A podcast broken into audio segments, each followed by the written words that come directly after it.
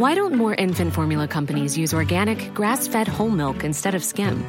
Why don't more infant formula companies use the latest breast milk science? Why don't more infant formula companies run their own clinical trials? Why don't more infant formula companies use more of the proteins found in breast milk? Why don't more infant formula companies have their own factories instead of outsourcing their manufacturing? We wondered the same thing. So we made ByHeart, a better formula for formula. Learn more at byheart.com.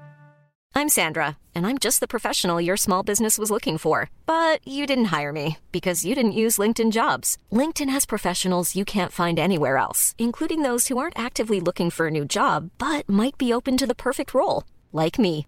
In a given month, over 70% of LinkedIn users don't visit other leading job sites. So if you're not looking on LinkedIn, you'll miss out on great candidates like Sandra. Start hiring professionals like a professional. Post your free job on linkedin.com/people slash people today.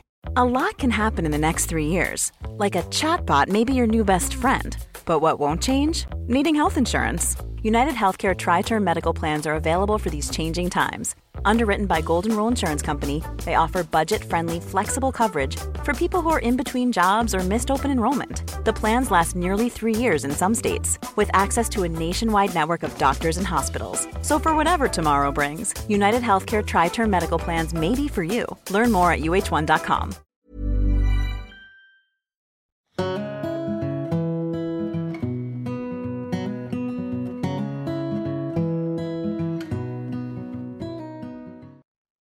Bonjour à tous, je prends quelques secondes avant cette interview pour vous parler de mon partenaire sur cette vidéo, Live Mentor, qui est le premier organisme de formation en France pour les entrepreneurs.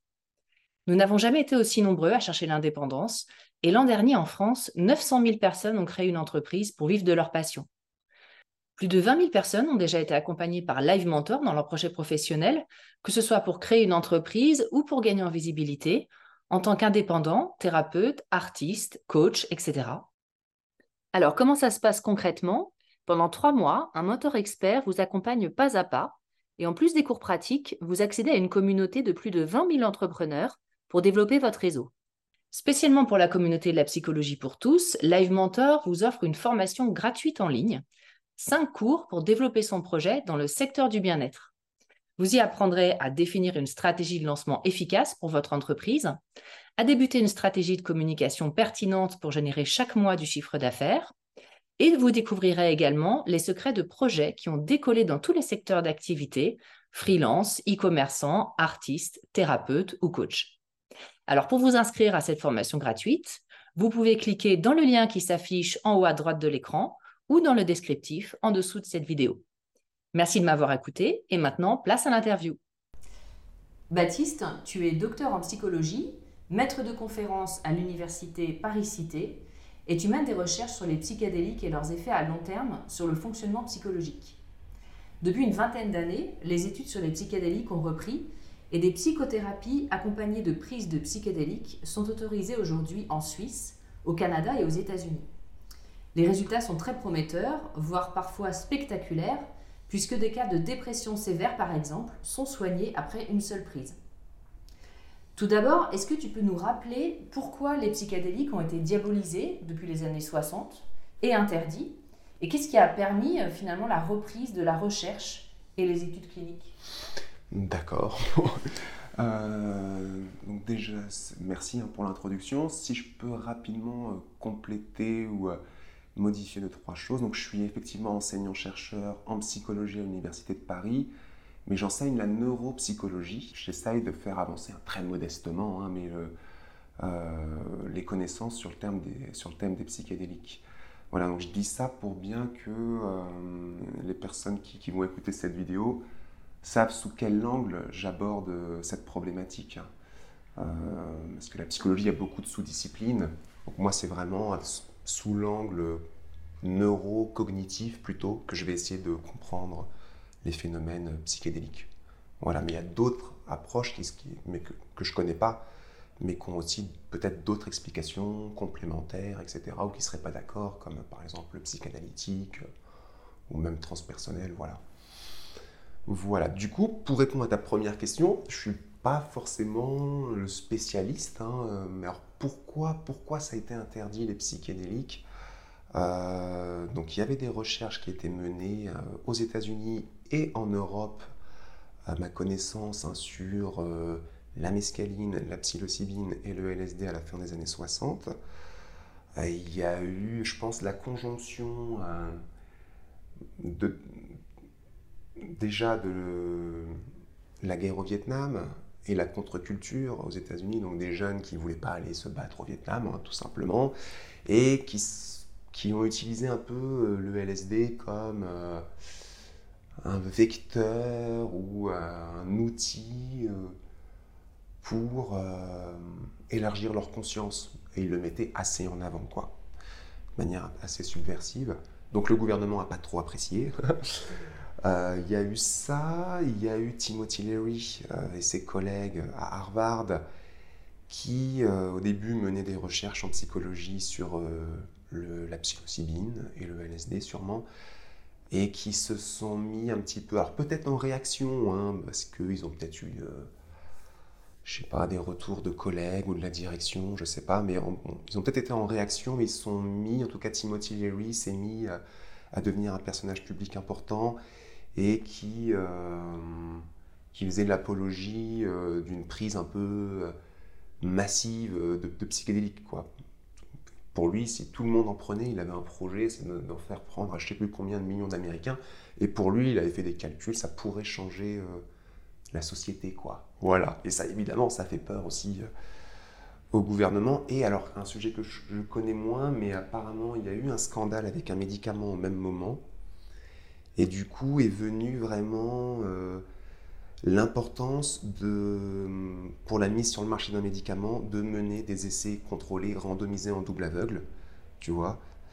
Et le problème des psychédéliques, c'est que c'est très difficile euh, de faire du double aveugle avec les psychédéliques. Parce que euh, donc le double aveugle, c'est quand ni la personne qui mène l'essai clinique, ni le patient qui participe à l'essai clinique euh, ne savent si euh, c'est du placebo ou la substance active.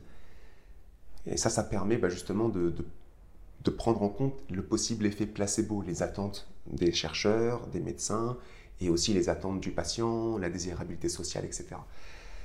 Avec les psychédéliques, le problème, c'est que l'effet est tellement puissant que, bah, au bout d'une demi-heure, trois quarts d'heure, plus personne n'est dupe, quoi on sait très bien, euh, et le thérapeute et le patient euh, devinent assez facilement s'ils ont eu euh, la molécule ou le placebo. Voilà un peu pourquoi je pense qu'il y a eu un arrêt. Enfin, ça s'est passé comment cet arrêt? Ça s'est passé d'abord par une législation. Hein. Ils ont, les, États-Unis et d'autres pays en Europe ont classé les psychédéliques, donc LSD, mescaline, les champignons, la DMT et, d'autres, hein, euh, comme des drogues, en fait, comme des stupéfiants, euh, c'est-à-dire qu'ils qualifiaient de dangereux et sans utilité médicale. Donc au départ, ils ont dit on fait ça, donc on les, on, les classe comme stupéfiants, mais vous inquiétez pas, ça va pas, euh, va pas arrêter les essais cliniques.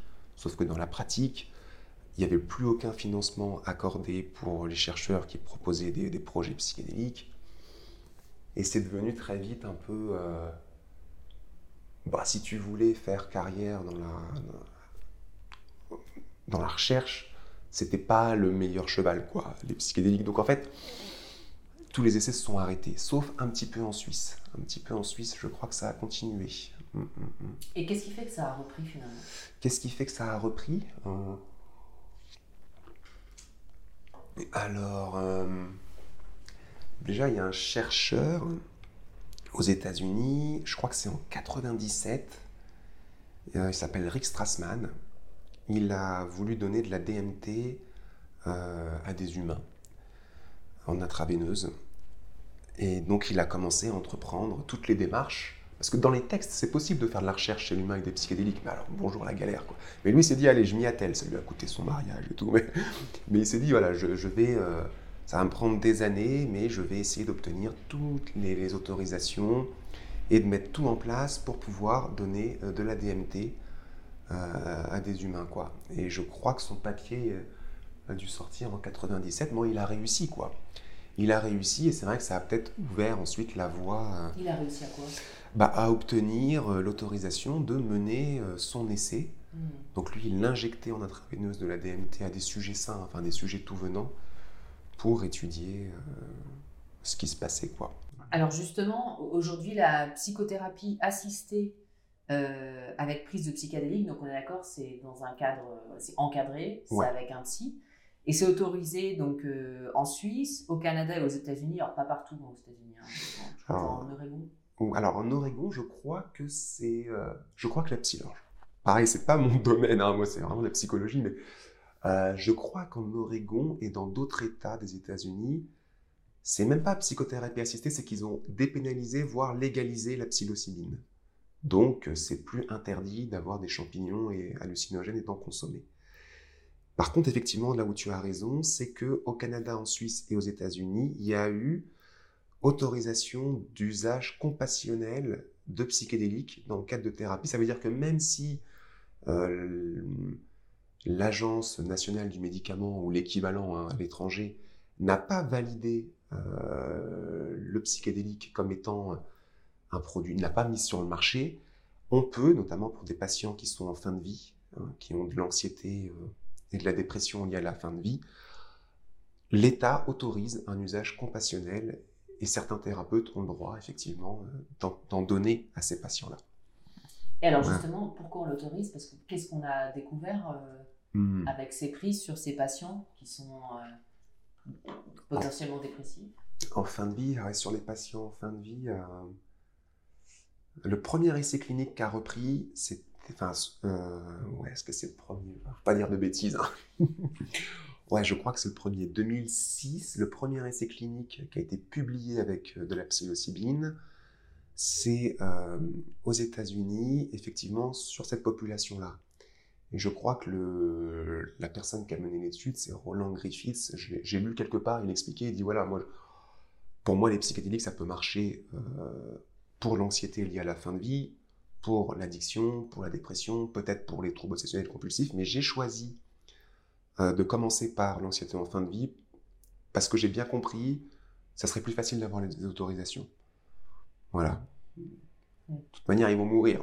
Qu'est-ce qu'on risque non. mais il l'a senti, quoi. Et du coup, bien lui en a pris, puisqu'il a pu quand même mener, euh, mener cet essai. C'est vrai que les premiers essais qu'on repris, donc 2006 par là, c'était avec cette population-là. Et ensuite, la dépression résistante. Hum, hum. Et alors, justement, qu'est-ce qu'on constate sur la. Qu'est-ce alors, qu'est-ce qu'on constate euh, ben, Comme tu l'as dit en introduction, on constate une diminution immédiate et durable des symptômes euh, dépressifs et anxieux. ouais, après une, prise, quoi. Après une prise. Une prise qui s'inscrit quand même dans un processus psychothérapeutique. C'est-à-dire que, euh, en général, comment ça se passe?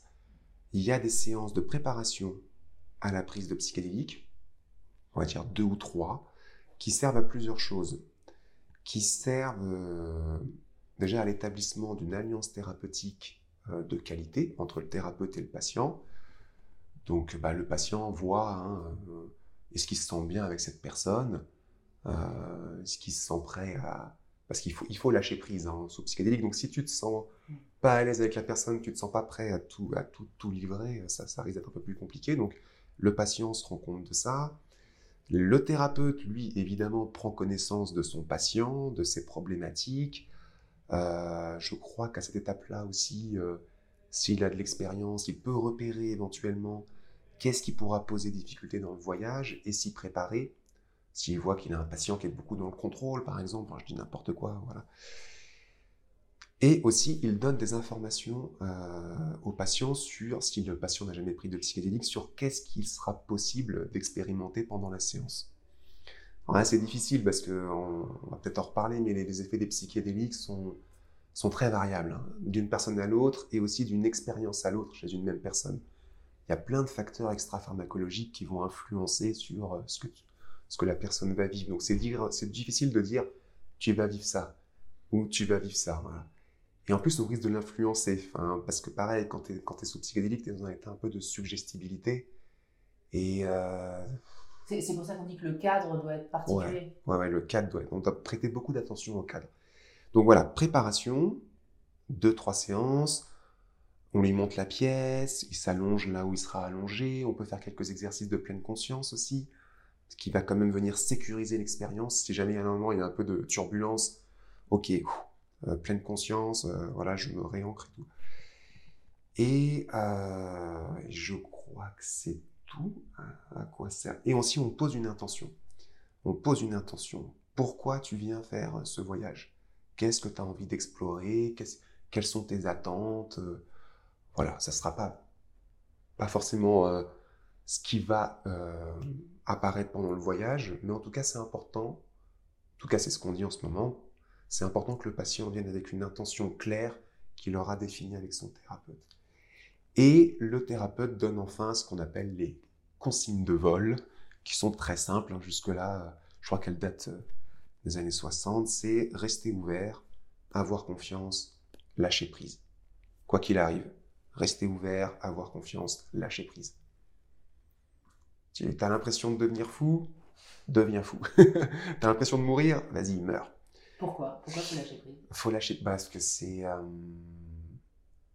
bah, c'est un peu c'est comme dans la vie en fait. Hein. Je ne veux pas faire trop simplifier les choses, mais euh, s'il y a des choses que tu ne contrôles pas et que tu essayes de résister, finalement, elles, vont prendre une importance énorme. Alors que si tu arrives, c'est pas facile bien sûr, mais si tu arrives à te dire de toute façon j'ai pas le contrôle là-dessus, donc j'accepte. J'accepte ces choses un peu négatives comme faisant partie de l'expérience et j'arrête d'élaborer dessus, de les, euh, de les mouliner, etc. quel, genre de, quel, genre de, choses négatives, justement, euh, sous psychédélique, on, peut ressentir? Euh, Alors là, c'est pareil, c'est dur de donner des exemples concrets. C'est tellement au cas par cas, il peut tellement se passer une multitude de choses. Ça peut être des souvenirs de l'enfance, ça peut être des, Ouais, ça peut être des souvenirs de l'enfance, ça peut être des émotions, ça peut être des choses très concrètes, une vision, euh, ça peut être une sensation corporelle, Hmm, voilà. Et c'est vrai que hmm, l'expérience, qui est impressionnant, tu vois, je t'ai dit comme dans la vie, mais ce qui se passe dans une psychothérapie assistée par psychédélique, les mécanismes qui vont faire que c'est psychothérapeutique, on les connaît déjà en fait. C'est-à-dire c'est ah, bah, c'est euh, une prise de hauteur, une remise en question, des insights aussi. Euh, euh, une exploration de l'inconscient, euh, j'en oublie peut-être, ou euh, la résolution de conflits, voilà. tout, tout, ce genre de choses. En fait, ça marche par des mécanismes qu'on connaît jusque-là, mais qui sont catalysés par le psychédélique, et notamment le lâcher-prise. L'importance du lâcher-prise, c'est clair qu'il est catalysé fois 1000. Qu'est-ce que tu veux dire par catalysé Catalysé, amplifié, accéléré. Notamment, c'est vrai que, bah, par exemple, tu, tu, commences.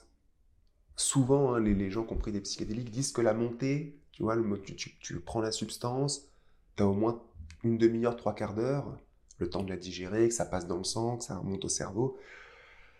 Ou euh, bah, les effets sont pas là et ça monte progressivement, tu vois, en tout cas quand tu le prends euh, en oral. Et c'est vrai que pour pas mal de personnes, pas toutes, hein, mais c'est pas le moment le plus agréable du trip, tu vois, tu, euh, tu sens que quelque chose se passe, mais t'es pas en même temps dedans, et c'est là que tu peux te mettre à résister, et, et tu te rends compte à ce moment-là, enfin en tout cas ce que, décrivent les gens, on peut se rendre compte à ce moment-là que euh, plus tu résistes, plus ça devient désagréable, que ce soit dans les sensations, les visions, l'anxiété, etc. Et puis au moment où tu arrives à lâcher prise, là ça se transforme, les, visions deviennent plus belles, plus fluides, l'énergie circule, tu te relâches complètement, et ça c'est vraiment amplifié. Et ton corps s'en souvient après, quoi. Te dit, et puis c'est une espèce de, ça peut être une révélation pour certains. Se dire, bah au début c'était pas agréable, et tant que j'essayais de lutter et tout, c'était de pire en pire.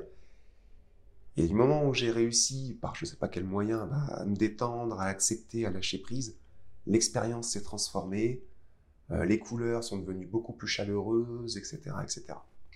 On sait euh, voir euh, ce qui se passe dans le cerveau à ce moment de bascule ou pas? Non, non, non, non, non.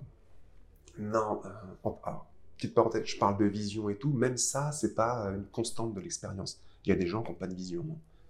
Tout se passe autrement que par des visions. Alors, on sait ce qui se passe dans le cerveau. maintenant, on connaît pas mal de choses sur ce qui se passe dans le cerveau euh, d'une personne sous psychédélique. Mais pour moi, il manque encore cet aspect un peu dynamique de l'expérience, tu vois. C'est-à-dire qu'en fait, quand tu fais de la neuroimagerie, alors ça dépend des techniques, notamment l'IRM fonctionnel, tu vois pas le cerveau s'activer en temps réel en fait. C'est pas la personne est dans l'IRM et toi sur ton moniteur d'ordinateur, tu vois qu'est-ce qui s'active. En fait, tu vas, tu vas scanner euh, un groupe de personnes et c'est a posteriori, déjà tu pré-traites tes images pour euh, corriger des biais, euh, des, et ensuite tu travailles sur un groupe de cerveau, tu vois, pas sur une personne. Et tu travailles, comment comment t'expliquer ça? Tu vas dire, tu vas pouvoir dire par exemple, en général, c'est en intraveineuse quand il y a de la neuroimagerie, mais voilà, pendant que le patient était sous psychédélique, mais tu vas prendre une fenêtre qui va être par exemple 25 minutes, 25-30 minutes, j'ai observé une désactivation de telle région, une activation de telle région. Mais le, mais le, phénomène psychédélique, tu me dis, à, ce moment-là, on n'est pas assez, je pense, pas assez précis. Et en plus, la personne, faut pas, elle peut pas vraiment parler pendant qu'elle est de, parce que sinon elle va bouger, ça va faire des artefacts. Tu vois, donc c'est un peu compliqué, je trouve, de, on, va dire, on sait à peu près en moyenne, on commence à savoir à peu près en moyenne comment ça peut euh, fonctionner dans le cerveau quand une personne est sous psychédélique, mais c'est assez difficile de d'avoir la dynamique. Tu, passes tellement dans dans plein de phases, ça peut aller très vite et tout. Enfin, c'est difficile. Et alors justement, euh, alors sans rentrer dans le détail, mais qu'est-ce que fait un, psychédélique, un, psychédélique, sur le cerveau? Mmh. Est-ce qu'ils fonctionnent tous de la même manière ou pas? Euh, alors, les, les psychédéliques qu'on appelle classiques, on les appelle aussi les psychédéliques sérotoninergiques. Eux, ils, ont, ils marchent parce qu'ils vont aller avoir une action agoniste sur euh, les récepteurs sérotoninergiques. C'est quoi agoniste? Agoniste, ça veut dire qu'ils vont mimer l'effet de la sérotonine. Voilà, ils vont. C'est une molécule qui a exactement la, la, forme qu'il faut pour aller se fixer sur euh, le récepteur et activer le neurone, quoi. Activer provoquer une activation neuronale. Je le dis simplement parce que je ne connais pas beaucoup plus, mais, c'est à peu près ça. Donc... Euh. voilà, c'est déjà, déjà ça. Euh, donc ça, c'est les psychédéliques classiques. Après, il y a d'autres molécules. Certains les classent parmi les psychédéliques, alors ils peuvent les appeler les psychédéliques, je ne sais plus comment ils les appellent, mais pour moi, ce ne sont pas des psychédéliques, notamment la kétamine et l'ecstasy, la MDMA. Eux, ils ont des actions différentes. Et pour moi, c'est pas des psychédéliques parce que l'effet est quand même très différent d'un psychédélique. Euh, la MDMA, c'est plutôt ce qu'on appelle un empathogène. Tu vas rentrer en empathie avec, euh, avec toi-même ou avec les autres. la kétamine, c'est plutôt un dissociatif. Hum. Tu vas être dissocié un peu, le corps, l'esprit, c'est un peu difficile à expliquer, mais, mais voilà. Mais en tout cas, les psychédéliques classiques, sérotoninergiques, ils agissent de cette manière-là, donc en mimant l'action euh, de ce neurotransmetteur qu'on appelle la sérotonine. Et euh, alors, il y a plusieurs théories, hein. il y en a au moins trois euh, théories différentes pour essayer d'expliquer qu'est-ce qui se passe ensuite. il y en a une qui implique le claustrum, une région cérébrale, l'autre le thalamus, et la dernière que je préfère, qui implique ce qu'on appelle le default mode network, donc qui est un peu le mode cérébral par défaut. Mais je crois que dans les trois théories, c'est une question de... de ça lève les filtres, en fait. Ce que vont faire les psychédéliques, c'est qu'ils vont lever les filtres. Ah, qu'est-ce que ça veut dire pour quelqu'un qui fait une expérience et qui a ses filtres levés? Qu'est-ce que c'est des filtres, en fait? Alors des, filtres, ce serait... Bon, ça fait longtemps, hein. enfin, il y, a plusieurs philosophes, hein, il y a très longtemps, qu'on proposait que, que finalement l'expérience consciente, c'est le résultat d'un processus de filtration. Tu vois, c'est pas comment dire, l'expérience consciente, c'est pas vraiment une retransmission 100% euh, exacte de la réalité, quoi, si tu veux. C'est le résultat d'un processus de, filtration. Euh, et d'ailleurs, Aldous Huxley, quand il dit, quand les portes de la, perception, seront, donc Huxley, l'écrivain qui a, beaucoup expérimenté euh, les psychédéliques, euh, il a écrit euh, Quand les portes de la perception euh, seront nettoyées, alors les choses paraîtront telles qu'elles sont, infinies. Et c'est un petit peu ce que ce chercheur là, avec le Default Mode Network, qui s'appelle Carr Harris, a essayé d'opérationnaliser. Et donc ça te montre en fait que effectivement l'expérience consciente est le résultat d'un processus de filtration qui est exercée par les représentations de l'individu. Les représentations, c'est ses croyances, ses valeurs, ses buts dans la vie. En fait, c'est son modèle du monde qui a une représentation dans le cerveau. Tu vois, on a tous un modèle du monde. Toi, Carole, tu as ta manière de voir le monde, ta vision du monde. Moi, j'ai la mienne. Comment est le monde? Euh, Qu'est-ce qu'il faut faire dans, ce monde? Euh, Voilà. Qui nous a, c'est des représentations qu'on s'est forgées nous-mêmes, qui nous ont été transmises par nos parents, et peut-être même de manière un peu génétique, tu vois, je sais pas. Hein. Et, et cette représentation du monde, ce modèle du monde, ces représentations vont faire en fait, en fait, c'est une théorie qu'on appelle le cerveau bayésien. Ça veut dire que le cerveau euh, n'aime pas être surpris et n'aime pas se tromper. Donc il se sert de ces représentations pour sans cesse faire des prédictions sur l'information qui va lui parvenir et ensuite, par des processus de filtration, mais aussi de, on va dire, de focalisation attentionnelle. Il va essayer de réduire l'écart entre le signal prédit, si tu veux, et le signal réel. Et en fait, ça, ça permet, effectivement, ça permet en fait à l'être humain bah, de, c'est indispensable. Hein. Ça lui permet de comprendre son monde. Mais avec des filtres. Bah, avec des filtres. C'est ce qu'on appelle dans d'autres euh, domaines les croyances limitantes, par exemple. Ça, oui, ça pourrait être ça. Parce que c'est aussi pour ça qu'on répète toujours les, mêmes schémas. Parce que oui, tout à euh, fait, tout à fait, parce que donc ces présentations vont effectivement. Euh, après, c'est important d'être limité, euh, sinon t'es pas adapté. Enfin, effectivement, c'est un petit peu comme voilà, t'es. comment t'expliquer ça?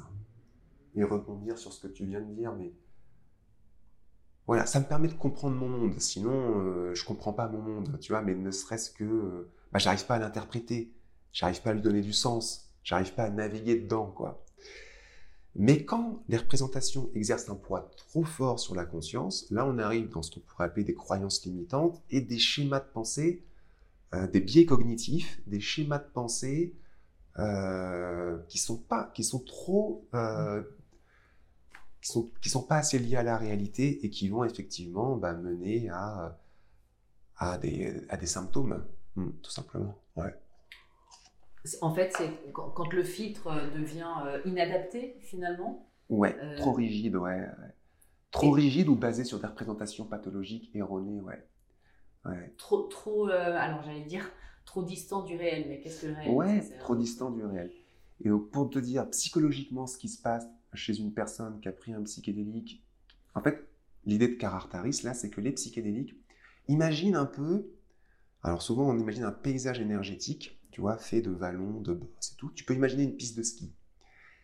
Et euh, donc ces, reliefs, plus les reliefs sont importants, plus le poids des représentations est important et, limite la conscience, si tu veux.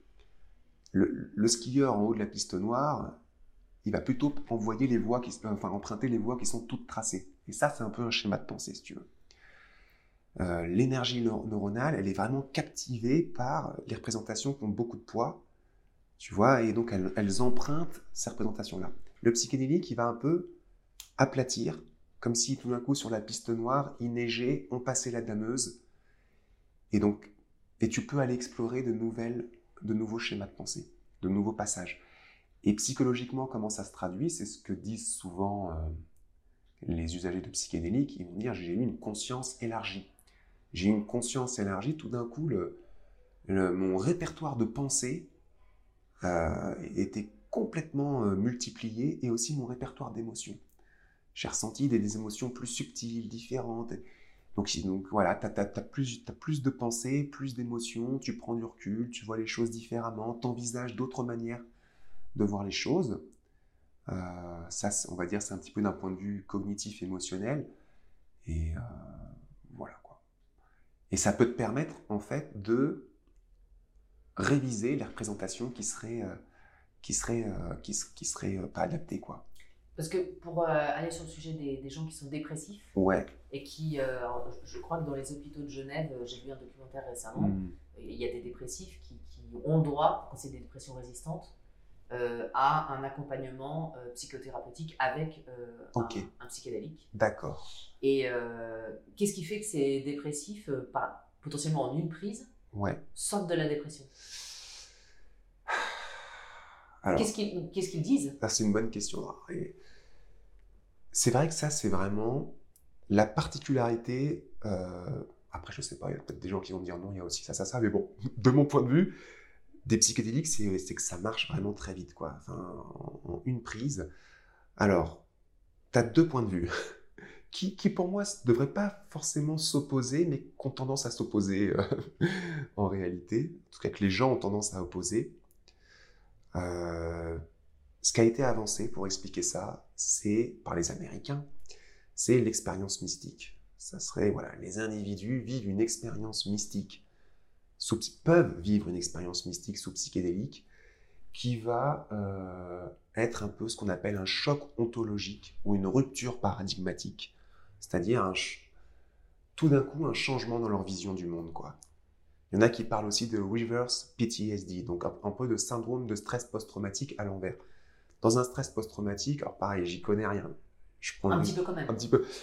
En fait, c'est tu as un événement qui va changer ta vision du monde et du coup ton comportement. Et c'est un événement où tu as tellement de violence et que tu peux pas un peu, enfin que ça, tout d'un coup tes représentations changent et le monde est violent, tu, fais, tu deviens hyper vigilant, etc. Et là, c'est l'inverse, c'est euh, tu as tellement peut-être d'amour, parce que tu ressens beaucoup d'amour, enfin, les gens racontent qu'ils ressentent beaucoup d'amour dans une expérience mystique, tu as tellement d'amour que ça vient changer ta représentation du monde. Qui tout d'un coup bah, n'est peut-être plus si mauvais, ou n'est peut-être plus si cela, ou, peut-être que, bah oui, ma sphère professionnelle, très importante, mais peut-être un peu moins importante maintenant, et le familial, ou je dis n'importe quoi, c'est des exemples pour donner des exemples concrets, mais voilà, en gros, un choc, enfin une expérience tellement forte, tellement puissante, tellement extraordinaire que ça change en un coup ta vision du monde. Ça, c'est la version psychologique, on va dire. Et encore, peut-être que tous les psychologues ne seraient pas d'accord. Ensuite, tu as la version plus médicale, psychiatrique, très française peut-être, qui dit euh, qui rejette un peu ça. En tout cas, moi, c'est ce que je ressens. Hein. J'ai pas vu tout le monde s'exprimer là-dessus, mais quand j'en parle comme ça avec des psychiatres et tout, ou ils rejettent, ou ils sont un peu méfiants. Hein. Et ils ont raison, hein, ça se trouve, c'est faux. Mais, et pour eux, les psychédéliques, en fait, sont aussi des, ce qu'ils appellent des psychoplastogènes, et ça, c'est vrai. Ça veut dire qu'ils vont promouvoir la plasticité cérébrale, euh, la croissance dendritique. Ils vont aussi diminuer l'inflammation ils sont plutôt neuroprotecteurs et neurogénérateurs, les psychédéliques. Ça gâche rien. et, pour eux, ça serait euh, la, pour certains, ça serait la seule raison euh, de leur propriété psychothérapeutique. Moi, je doute. Je dis pas que que ça n'a aucun effet, cet effet neurogénèse, etc. Mais j'ai de forts doutes sur le fait que, à l'inverse, le vécu subjectif, parce que du coup, ils disent ce que vit le patient ça n'a aucun intérêt. C'est c'est quand même dur parce que c'est une expérience qui est. c'est clair, c'est quand même dur. En plus, c'est une expérience qui est tellement belle, enfin qui est qui peut être très difficile, mais aussi extrêmement belle, extrêmement forte et qui a beaucoup de sens pour l'individu. Donc c'est peut-être juste des hallucinations, hein, il n'y a pas de souci, j'ai pas de souci avec ça, mais de dire, enfin de dire voilà, ça ne sert à rien, ça me choque un peu. Et je trouve, je trouve que c'est un peu, enfin, je vois pas comment on peut en venir à ce raisonnement-là. Pour moi, c'est pas scientifique, quoi. Je trouve pas ça raisonnable de dire, de rejeter en bloc. Mais non, ça sert à rien. Alors qu'il y a plein de gens qui pensent ça depuis des années. Et surtout, il y a des statistiques qui montrent, alors elles sont peut-être pas parfaites, mais qui montrent que plus l'individu vit une expérience mystique forte, on essaye de la mesurer, mais bon, avec un questionnaire, et bah plus ils vont avoir des effets psychothérapeutiques importants. Alors, bon, là, ceux qui ne sont pas d'accord diront euh, qu'il y a une variable parasite. Bon. Mais, mais.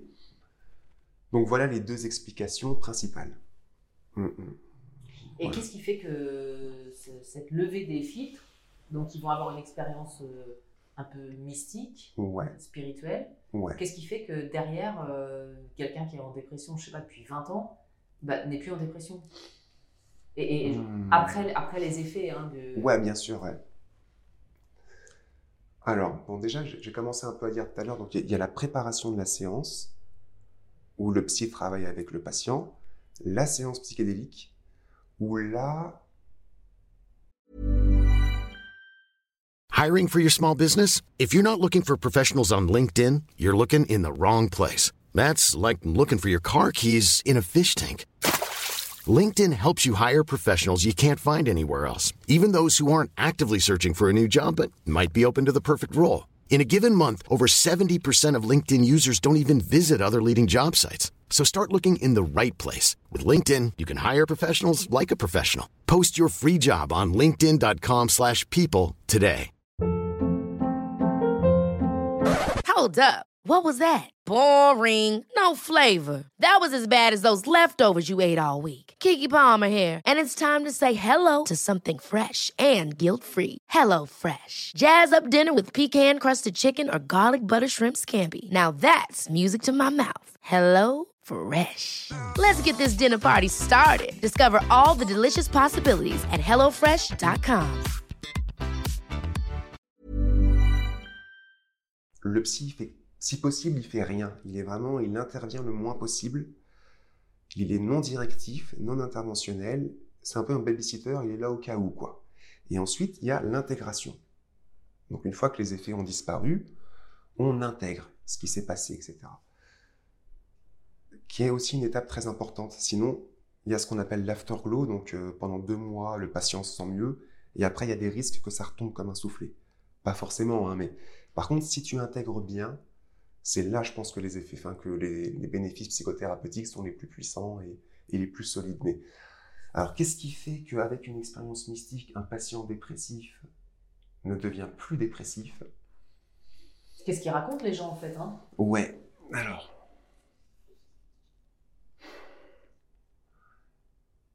Bah, il a revu ses représentations, je pense. Je pense qu'il a revu ses représentations pathologiques qui étaient à l'origine de ses biais cognitifs et de ces schémas de pensée erronés qui l'empêchaient d'avancer qui le maintenaient dans cet état. Après, voilà, encore une fois, je ne suis pas psychopatho, il y a peut-être d'autres explications, et c'est peut-être du cas par cas, hein.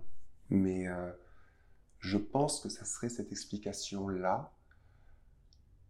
Il y a aussi la flexibilité psychologique, une amélioration de la flexibilité psychologique qui est un construit euh, hum, psychologique, c'est un peu de la pleine conscience, tu vois, c'est euh, et c'est sur quoi va essayer d'agir les TCC de troisième vague, les thérapies cognitivo-comportementales de troisième vague. En gros, le patient est, avoir une bonne flexibilité psychologique, c'est être plus dans la pleine conscience, plus dans l'acceptation de ses euh, émotions négatives, les accepter plutôt que de les d'essayer de les rejeter, accepter qu'elles font partie de l'expérience, que, tout le monde en a, et revoir ses valeurs aussi. Revoir ses valeurs, recentrer, avoir des comportements en accord avec ses valeurs. Voilà. et apparemment, on montre que ça serait, la flexibilité psychologique serait peut-être un construit transdiagnostique. Ça veut dire quoi? Ça veut, ça veut dire, ça serait peut-être un mécanisme psychologique euh, impliqué dans différentes euh, pathologies, dépression, addiction, et euh, peut-être TOC, etc., troubles anxieux, etc. Voilà, ça serait peut-être pour ça, mais c'est important qu'on parle de ça parce que quand je disais tout à l'heure, il y a des psychiatres qui rejettent un peu en bloc euh, le vécu subjectif, etc. C'est peut-être qu'ils comprennent mal et qu'ils ont l'impression, quand, quand on leur dit expérience mystique, qu'on va vouloir convertir les patients euh, et essayer de leur euh, remplacer leur représentation trop rigide par d'autres représentations rigides qui seraient un peu New Age, euh, mystico-perché et tout. Pas du tout. Pas du tout. Au contraire, on veut éviter ça. On veut mettre de la flexibilité via cette expérience mystique, quoi. Mm, mm, mm. Donc effectivement, ça serait peut-être cette expérience mystique, cet état élargi de conscience sous psychédélique, qui peut mener éventuellement à une expérience mystique qui va changer la représentation, les valeurs, augmenter la flexibilité psychologique, la pleine conscience et permettre aux patients d'aller mieux. Donc si c'est la flexibilité psychologique, peut-être dans le cadre de la dépression, des addictions, d'autres troubles anxieux, etc. Hum, Mais moi, je suis pas. je- Enfin, je m'intéresse aussi, et il y a des travaux qui ont montré que les psychédéliques peuvent aussi modifier, euh, plutôt dans le sens positif, le fonctionnement psychologique de sujets tout venant, hein, de sujets sains, entre guillemets, qui sont vraiment sains, en tout cas pas forcément diagnostiqués euh, pour une, pathologie particulière. Donc des changements plutôt positifs et donc il y en a qui ont montré euh, notamment, bah, en fait ce qui se passe, selon moi, hein, ce qui se passe hein, pour ces personnes-là et peut-être aussi pour les patients, donc déjà, il y a des travaux qui ont montré que suite à une expérience mystique, ou alors qui peut être donc celle, dont j'ai parlé, ou alors d'une rencontre avec une entité aussi, ça peut arriver, les personnes vont changer euh, leur croyance métaphysique aussi. Et passer d'un... Enfin, changer, en tout cas être plus flexible, notamment ceux qui sont dans un matérialisme un peu rigoureux, ils vont revoir un peu cette vision-là. Là, pareil, il ne faut pas avoir peur en se disant « Ouh là là c'est bon, euh, tout, tout, quand tu prends un psychédélique, ça te lave le cerveau et après tu, tu crois en des choses complètement euh, farfelues. Non, pas du tout. C'est juste que par contre, avant tu te disais, voilà, je suis un enfin, Par exemple, quelqu'un qui disait, voilà, il n'y a, que la matière et rien d'autre, euh, sans la matière, la matière est à l'origine de tout, etc.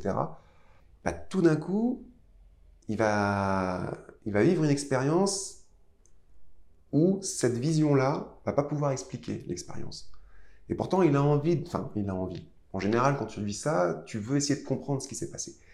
Et si ton, modèle du monde, un peu matérialiste hein, peut-être, ne peut pas expliquer ça, tu vas être obligé de le revoir un petit peu. Et en tout cas d'être plus flexible et d'inclure peut-être d'autres euh, visions. Les individus disent que ce qu'ils ont vécu, effectivement, ils y trouvent un sens personnel, c'est quelque chose qui a de l'importance pour eux.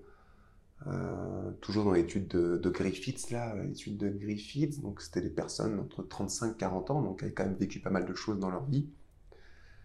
Donc il leur donne de la psilocybine, je crois qu'il y a 70% des participants qui vivent une expérience mystique, et euh, sur ces 70-là, il y en a, je crois, 80% qui disent c'était l'expérience la plus significative de ma vie, ou au moins parmi les 3 ou les 5 plus significatives de ma vie au même titre que le décès d'un proche ou la naissance d'un enfant.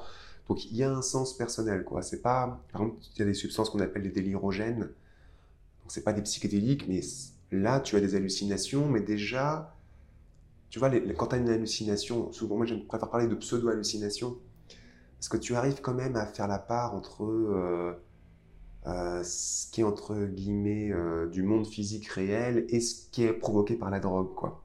Mais avec un délirogène, tu vas avoir une hallucination, tu sais pas si c'est la drogue qui provoque ça ou si c'est réel, enfin réel, tu vois, de, tu vois, de la réalité ordinaire, quoi.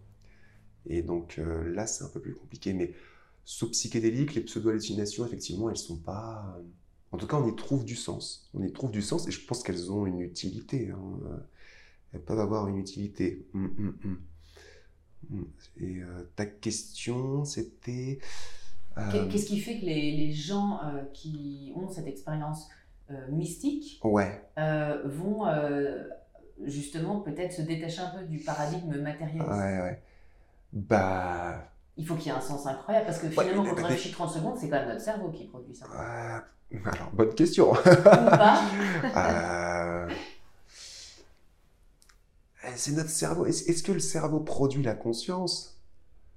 Ou, est-ce que c'est un récepteur, tu vois? Je ne parle pas de ça, je ne je dis pas au niveau de la conscience. Ouais. Je dis que cette substance agit sur notre cerveau, qui nous fait voir autrement. Oui, en fait, bah, comme je te dit tout à l'heure, si, euh, euh, si on part du postulat que la conscience est, le résultat d'un processus de filtration, et que du coup, la réalité, finalement, euh, enfin, on n'a pas accès à la réalité, voilà, mais en fait, on enferme la réalité dans un petit espace de petit espace des représentations. certains diront le petit espace de l'ego. Et enfin, moi, en tout cas, je pensais pendant longtemps, je me disais, euh, de manière très égoïste, je suis à l'origine de mon expérience consciente. Donc, si je disparais, il n'y aura plus, plus d'expérience consciente pour moi. Disparaître, tu vois Bah, imagine. Voilà. Et dans une expérience psychédélique, déjà de se rendre compte que tu vis ce qu'on appelle parce que c'est un, des effets que je pense qui est à l'origine de l'expérience mystique, c'est tu vis une désintégration, ce qu'on appelle la dissolution de l'ego, la désintégration de l'ego. Et pour quelqu'un qui pensait comme moi, par exemple, se dire, bah, je suis à l'origine de, de l'expérience consciente, il se dit waouh, mon ego s'est désintégré, et, pourtant c'était pas c'était pas blankness, hein, il, se passait plein de choses. et je suis toujours là. Et je suis, bah, je suis toujours là. En tout cas, il y a des phénomènes. Il y a des phénomènes qui sont. Euh, je pensais qu'il y aurait plus rien, et en fait, il y a beaucoup plus. il y a beaucoup plus que quand euh, que quand je suis conscient de moi-même. Hum, hum, hum. Donc déjà, ça c'est ça c'est une rupture paradigmatique. Ça c'est une rupture paradigmatique qu'il faut ensuite essayer d'expliquer. Et pour expliquer ça, tu es obligé de changer euh, ton mode de, pensée. Qu'est-ce que ça veut dire euh, dans le ressenti euh, que l'ego se, se, déconstruit? Comment, on peut comment on peut comment on, se ressent sans l'ego? Bon, déjà, ça se trouve, c'est tout à chacun, hein, peut-être. Premièrement. Deuxièmement, c'est souvent ce qu'on dit d'une expérience mystique, euh, c'est qu'elle est ineffable. Ça fait partie de sa définition. Donc en gros, on ne peut pas l'exprimer avec des mots. On n'a pas... C'est quelque chose qui est tellement différent de la vie de tous les jours qu'on n'a pas inventé les mots pour, pour en parler. En tout cas, pas dans notre culture à nous. Peut-être dans d'autres. Donc c'est difficile de dire ce qu'on ressent, ce qu'une personne ressent. Euh. Après, il y en a qui arrivent quand même. il y a des artistes qui arrivent par la musique ou par euh, la peinture ou le dessin à représenter ce que c'est qu'une expérience mystique, des poètes qui arrivent à en parler bien aussi, mais pour la plupart des gens c'est un peu difficile. Euh, ça, passe par différentes phases. Déjà, l'ego, qu'est-ce que c'est? Euh, La conscience de soi, qu'est-ce que c'est? Là, pareil, on est un peu sur des concepts un peu indéfinissables. Mais une fois, je participais à un cercle d'intégration où une personne avait dit Moi, ça a commencé je me suis mis, c'était vraiment, euh, on, pourrait dire, il a perdu, euh, il savait plus comment il s'appelait quoi. Et il a fallu qu'il aille chercher sa carte d'identité pour, euh, j'ai déjà lu aussi un, un trip report, donc quelqu'un qui racontait son voyage où il a dit, moi ça a commencé par, tiens c'est bizarre, alors c'était plus, plus, dans le toucher, donc dans, dans la conscience de soi corporelle, plutôt qu'identitaire si tu veux. Il dit, oh, c'est marrant, tout d'un coup là, au début, c'est la, différence entre moi et le canapé, je commence à plus la sentir. Puis après, la différence entre moi et le reste de la pièce, et puis après, ben, entre moi et, tout le reste, quoi. Tout, tout le reste. Donc c'est un peu ça. Après, il y en a qui vont dire ça se dilate, d'autres qui vont dire euh, ça rentre en synchronie, ça se met à la même fréquence. Au début, tout le corps avec lui-même, et après tout le corps avec le reste. Euh, voilà. Voilà, il y en a qui vont te parler d'énergie. Tu vois, c'est pas toujours les mêmes euh, phénomènes. Alors après, ce qu'on interprète, je sais pas. Mais euh, voilà, voilà, je pense ce qui se passe quand on vit une dissolution de l'ego. Et je, mais on le récupère après parce que c'est compliqué pour vivre sans ego. Bien sûr qu'on le récupère. Il faut sa carte d'identité toutes les 5 minutes. C'est pour ça qu'on ne peut pas vivre ce psychédélique tout le temps. Hein. mais voilà, et pour moi, en fait, la dissolution de l'ego, c'est euh, de l'autre côté, tu vois, c'est comme une médaille, là tu as la dissolution de l'ego, et là tu as l'expérience mystique. Mais je crois que c'est un peu ce que disent les bouddhistes en fait. Ils disent, si tu veux te sentir connecté, ça doit passer euh, par une dissolution de la conscience. Sinon tu as l'impression d'être séparé en fait. Hein. Et quand tu as la dissolution de l'ego, euh, c'est là que la frontière entre ce qui est objectif, ce qui est subjectif, tout ça, ça, ça, ça s'annihile, tu vois. Et, c'est parce que tu as une dissolution de l'ego que tu peux ensuite être connecté avec tout le reste. Et que ça soit donc au niveau de ta conscience, de ton enveloppe corporelle, de, de, tout. Mais c'est difficile d'en parler. c'est enfin, parce que c'est difficile à verbaliser. Mm. Voilà. Ouais, ouais, ouais, Et ce qui est très intéressant aussi, je trouve, c'est que, à contrario, plus on voit ce qui aide les gens, on va dire, à, à sortir de la dépression, et de l'addiction, hein, ça marche très bien aussi sur les addictions. Ouais, ça marche pas euh, Avec cette expérience psychédélique où finalement ils changent, enfin le paradigme dans lequel ils vivent peut changer, ouais, notamment s'il était euh, matérialiste. Ouais. Euh, ils ont besoin de vivre plus en adéquation avec leurs valeurs. Ouais. Donc finalement, à contrario, on peut se dire comment ne pas devenir déprimé ou addict euh, bah, en, en, étant sur ses valeurs, peut-être en étant plus en phase avec ses valeurs dans la vie. Ouais. Il y a, peut-être des choses qu'on peut apprendre. Par, par, le voyage psychédélique Oui, enfin, grâce à ces voyages, sans, sans, pour autant en faire puisque c'est interdit. Ouais, ouais. Mais euh, de, de, de, voir ce qu'ils nous disent, c'est Et, et, de toute façon, euh, comme je t'ai dit tout à l'heure, j'ai pas l'impression qu'on réinvente complètement euh, la psychothérapie, puisque ce sont des processus qu'on connaît déjà. La flexibilité psychologique, euh, il y avait des gens qui avaient euh, évoqué ce concept bien avant les psychédéliques, les biais cognitifs aussi, le processus de filtration aussi. Donc finalement, ça peut-être nous conforte un peu dans, l'idée de voilà ce qui pourrait marcher pour prendre en charge ces patients-là. Ouais. Et tout à l'heure, tu me demandais euh, qu'est-ce qui fait que quand on vit une expérience mystique, on, s'améliore, entre guillemets? Euh, donc je te disais, c'est pas parce qu'on vit une conversion religieuse, surtout pas. Mais j'ai oublié de te dire un truc, c'est euh, l'expérience mystique, elle n'arrive pas comme ça, tu vois? C'est-à-dire que c'est, alors, en tout cas avec des drogues, parce qu'on peut la vivre sans prendre de drogue aussi, hein. par la méditation, par la prière, spontanément. Il y a des gens, spontanément, ils font une balade et puis tout d'un coup, ils vont te raconter euh, qu'ils ont vécu une expérience mystique qui ressemble presque en tout point à ce qu'on ce qu'on peut vivre en prenant un psychédélique. Mais donc, en tout cas, quand tu prends un psychédélique, comme j'ai dit tout à l'heure, tu as, plusieurs phases. C'est pas euh, je suis sobre, oh, expérience mystique. C'est un processus dynamique. Au début, tu as la montée, et ça peut éventuellement arriver pour moi au paroxysme de l'expérience à une expérience, une expérience mystique de connexion et tout. Mais pour ça, il faut lâcher prise, il faut accepter, il faut parfois passer par des phases d'exploration, euh, tu vois, et, ça c'est thérapeutique aussi parce que euh, parfois il y a des représentations, même si elles sont pathologiques, même si elles te sont un peu toxiques, tu résistes à, à les laisser partir en fait. Pourquoi on résiste? Alors pourquoi on résiste? Est-ce qu'il y a des bénéfices secondaires? À résister? Non, euh, justement à maintenir euh, ben, une croyance euh, toxique ou limitante. encore une fois, c'est pas complètement ma Bon, déjà, tu peux résister à te dire non, j'ai toujours envie de comprendre mon monde, finalement, je veux pas y aller et tout.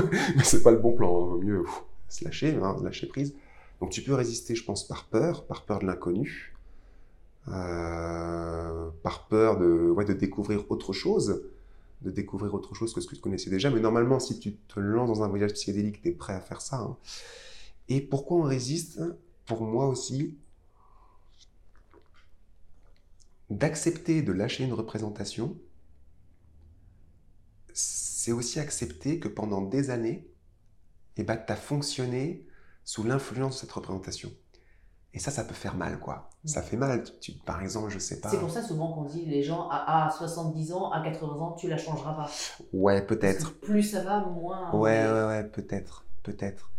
Et du coup, ouais, parfois il y a des résistances, quoi, parce que se dire, euh, si par exemple tu lâches prise sur, euh, j'aime pas donner des exemples concrets parce que ça peut faire un peu simpliste, mais je vais essayer quand même. Bah, se dire, finalement, mon, ma carrière, par exemple elle n'est pas si importante que ça. Bah, c'est accepté par bah, que tu es passé à côté de moments euh, sympas en famille euh, ou, ou, que tu as mis ta santé en, jeu parce que tu voulais absolument construire une bonne carrière.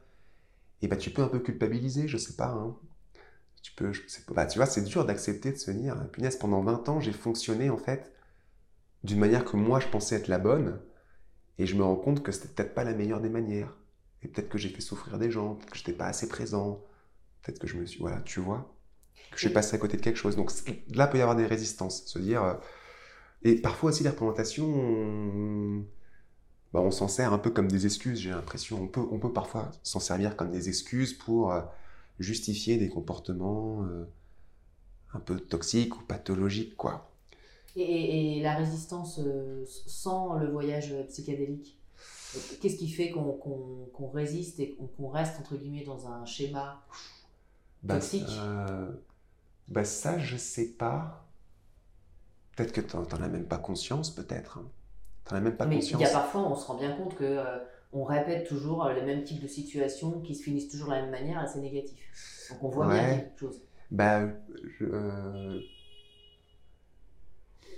bah à, part en faisant une psychothérapie, je, je, pense que tu n'as peut-être pas conscience qu'il y a d'autres manières d'envisager les choses.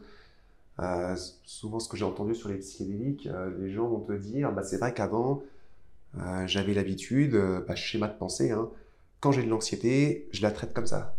Je réagis comme ça. Quand je suis en colère, je fais ça. Quand ceci, je fais ça. Et parfois, c'est des choses, euh, par exemple, quand j'ai de l'anxiété, je me sers un whisky, par exemple. C'est simple, c'est efficace. Et sous psychédélique, bah, avec tes représentations, euh, t'explores plus, tu dis, ah, il y a peut-être d'autres manières, mais plus subtiles, plus raffinées, de, euh, de réagir quand je me sens anxieux, ou de réagir quand, euh, quand je me sens vexé, ou de, de, de, rentrer en connexion avec ma fille, ou, ou de vivre ma sexualité, ou tu vois, des choses comme ça. D'autres manières qui sont moins directes, moins directes que le, le verre de whisky. mais au final qui te sont peut-être plus bénéfiques à toi et aux autres.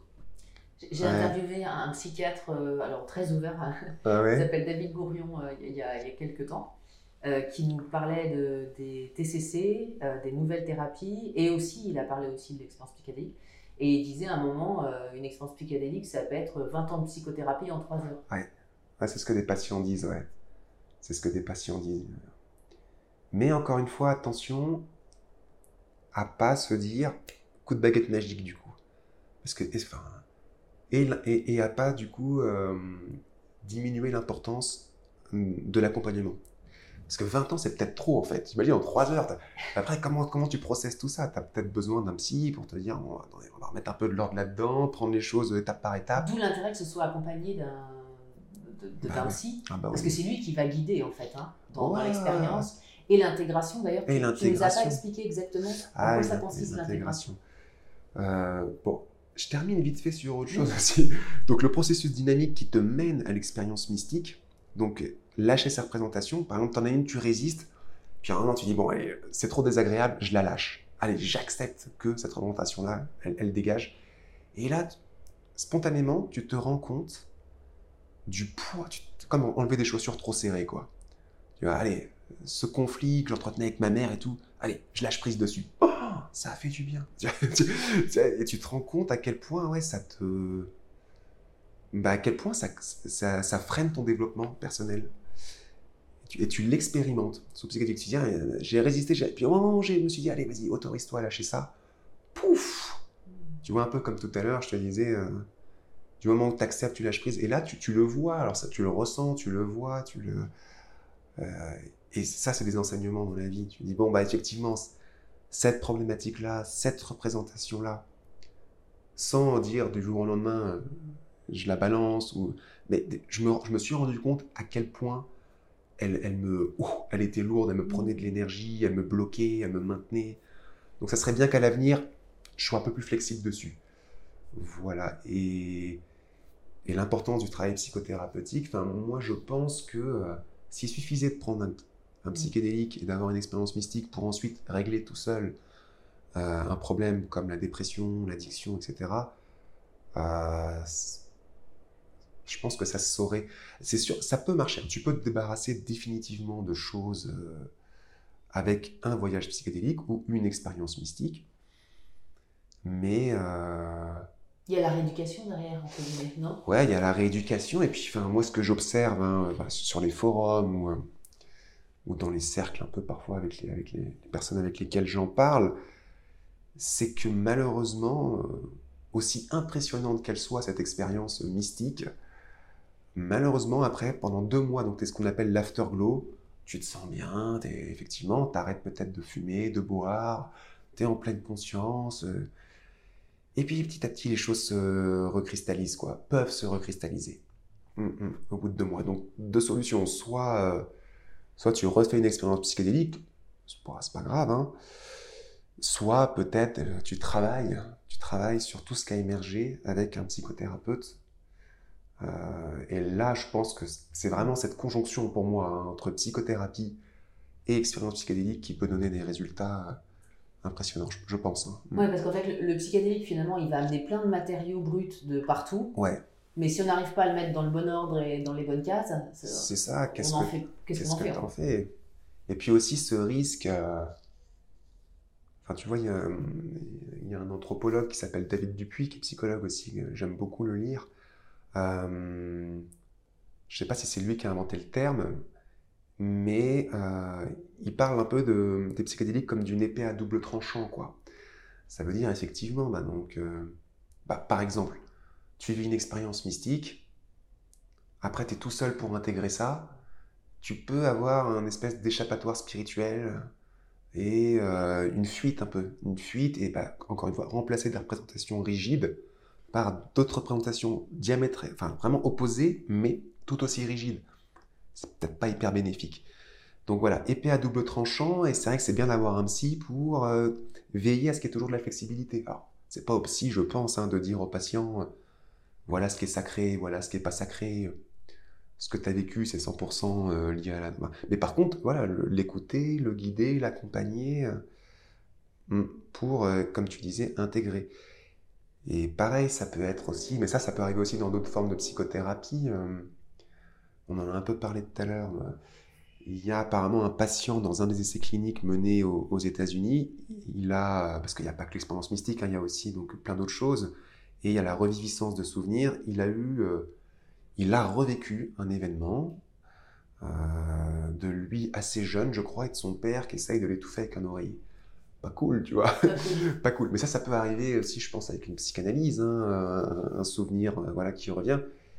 Et ben après, toute la question, c'est euh, est-ce que c'est vrai, est-ce que c'est pas vrai euh, Tu vois, si le papa est décédé, de toute façon.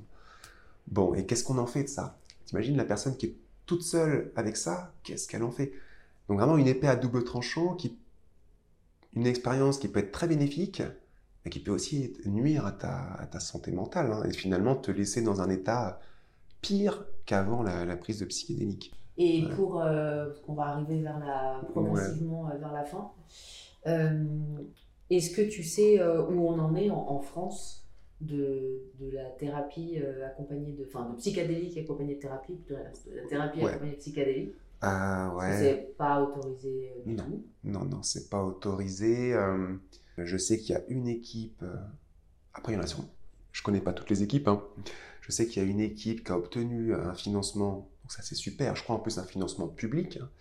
Hein. je crois euh, pour mener un essai euh, sur les, un essai clinique avec des psychédéliques en France.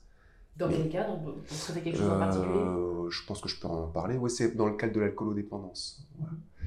Mais je, après, je les connais mal, hein, mais ce que j'ai entendu, c'est que ça va prendre du temps quand même, parce que malgré tout, même s'il y a toutes les premières études qui ont été faites chez l'animal, les études de sûreté pour dire qu'il n'y avait pas de soucis physiologiques, peut-être que pour avoir l'accord, euh, peut-être falloir repasser par des études animales. Alors bon, maintenant, on sait que les psychédéliques sont pas dangereux d'un point de vue physiologique.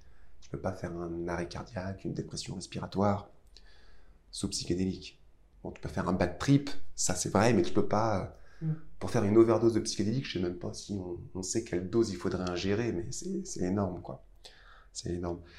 Donc voilà, donc je sais qu'il y a ces, euh, ces projets-là qui vont démarrer ou qui sont en train d'essayer de démarrer, mais c'est un peu long. Après, moi, ça fait euh, peut-être 3-4 ans hein, que je, je commence à m'intéresser euh, à ce qui se fait en France au niveau de la recherche sur les psychédéliques, à en parler aux gens, mais j'ai quand même l'impression que, après, bon, je, faut pas encore, faut pas s'avouer, enfin, faut pas penser qu'on a gagné et tout, mais que y a, les représentations ont changé quand même euh, sur ce sujet-là. Bon, on est passé par plusieurs phases, hein, tu vois, donc avec les psychédéliques, donc il y a eu cette phase dans les années 60, qui a été complètement arrêtée.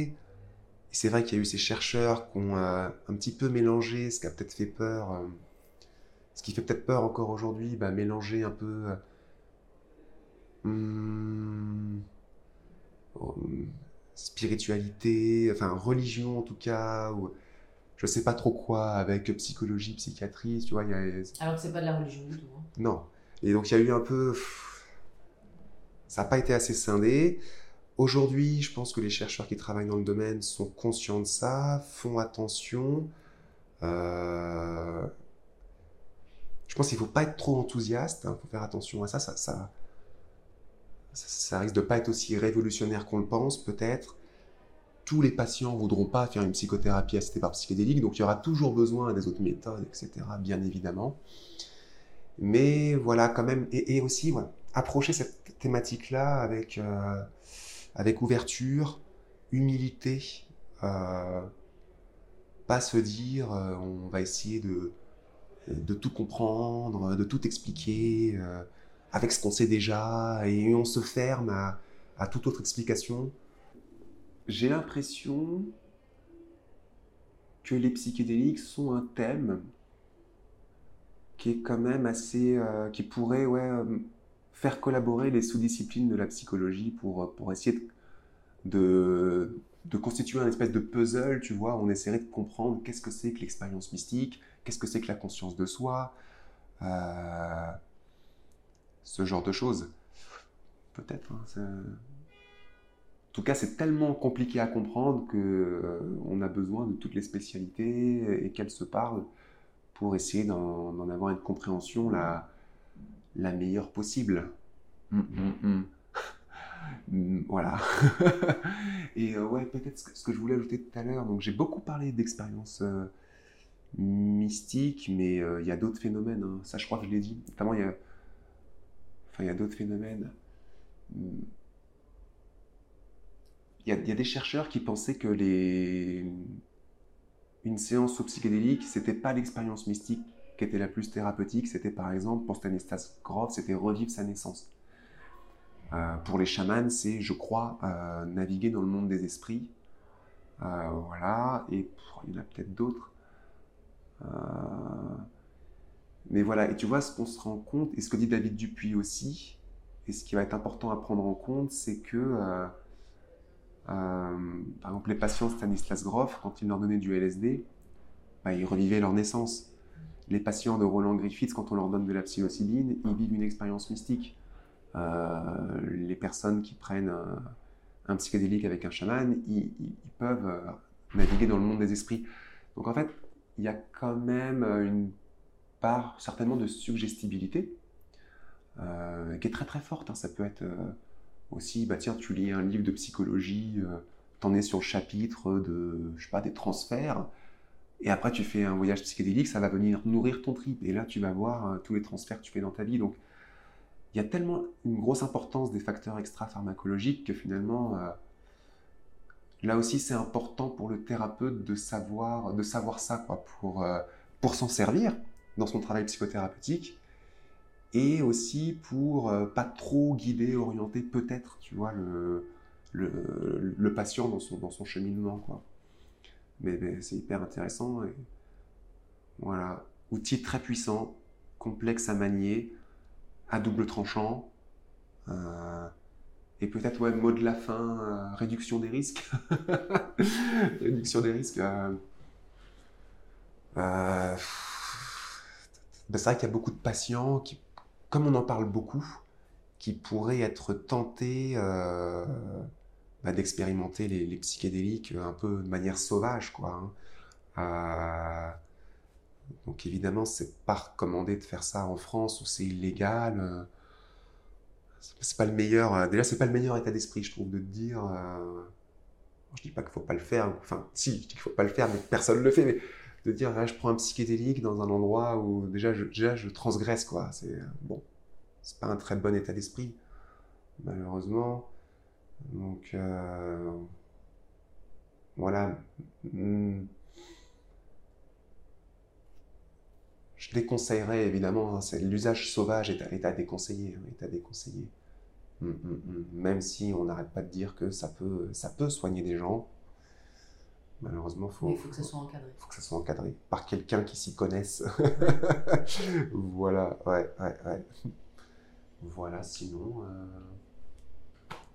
Ce sera le mot de la fin. Ça sera le mot de la fin. Merci, Carole. Merci, Baptiste.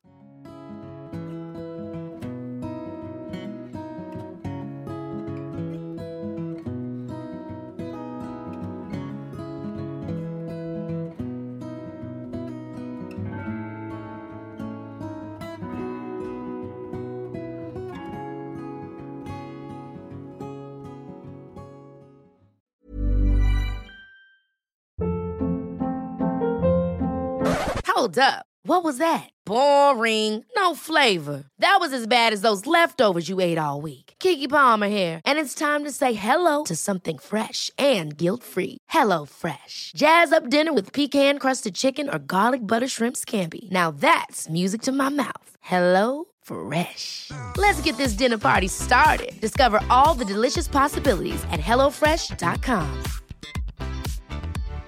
Hi, I'm Daniel, founder of Pretty Litter. Cats and cat owners deserve better than any old fashioned litter. That's why I teamed up with scientists and veterinarians to create Pretty Litter. Its innovative crystal formula has superior odor control and weighs up to 80% less than clay litter. Pretty Litter even monitors health by changing colors to help detect early signs of potential illness. It's the world's smartest kitty litter. Go to prettylitter.com and use code ACAST for 20% off your first order and a free cat toy. Terms and conditions apply. See site for details. Planning for your next trip? Elevate your travel style with Quince. Quince has all the jet setting essentials you'll want for your next getaway, like European linen, premium luggage options, buttery soft Italian leather bags, and so much more and is all priced at 50 to 80% less than similar brands. Plus, Quince only works with factories that use safe and ethical manufacturing practices. Pack your bags with high-quality essentials you'll be wearing for vacations to come with Quince. Go to quince.com/pack for free shipping and 365-day returns.